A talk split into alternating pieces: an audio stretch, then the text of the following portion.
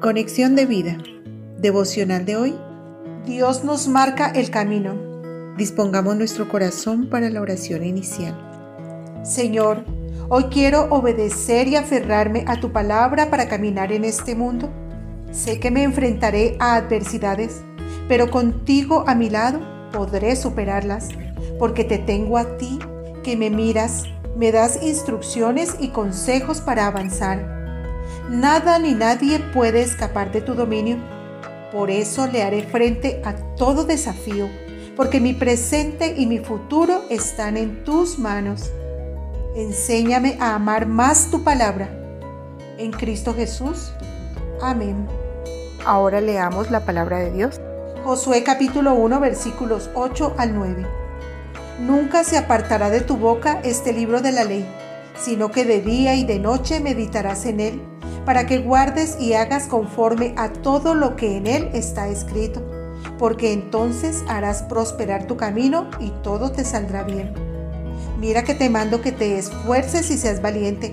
No temas ni desmayes, porque Jehová tu Dios estará contigo en donde quiera que vayas. Salmo 32 versículos 8 al 9.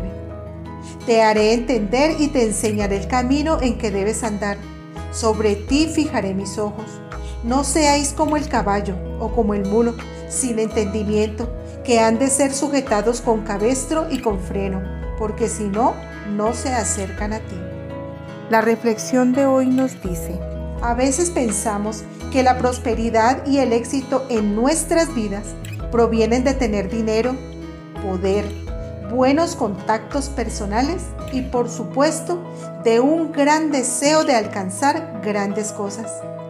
La estrategia de Dios para que alcancemos éxito distan de todo esto y contradicen todo lo que la filosofía de este mundo plantea. Lo que Dios le enseñó a Josué para que fuera próspero era que tenía que ser fuerte y valiente para vencer las adversidades, porque el desafío al que se enfrentaba no era nada fácil. Tenía que ser obediente a la ley de Dios, leer, estudiar y meditar constantemente su palabra, porque su triunfo se basaría en la opinión de Dios y no en las normas de este mundo. Los pensamientos del Señor debían gobernar su vida. Es lo mismo para nosotros. Cualesquiera que sean los asuntos de este mundo, no deben ser las directrices que guíen nuestra vida cristiana. Porque, así como a Josué, Dios nos ha llamado y comisionado para conquistar esta tierra dominada por las tinieblas.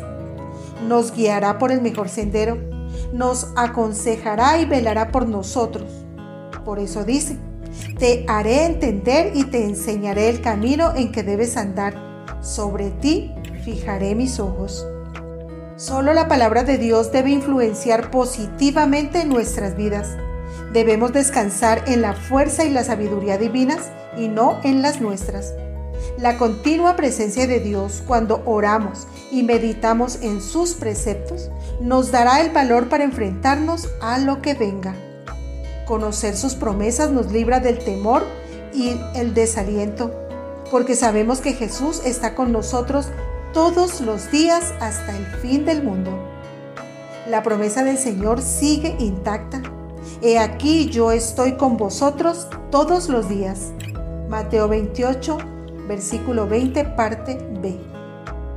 Sin Él no tendremos éxito. Él siempre nos guiará. Solo debemos disponernos y no ser tercos como el mulo sin entendimiento que necesita freno y una brida para mantenerse controlado. Visítanos en www.conexiondevida.org. Descarga nuestras aplicaciones móviles y síguenos en nuestras redes sociales.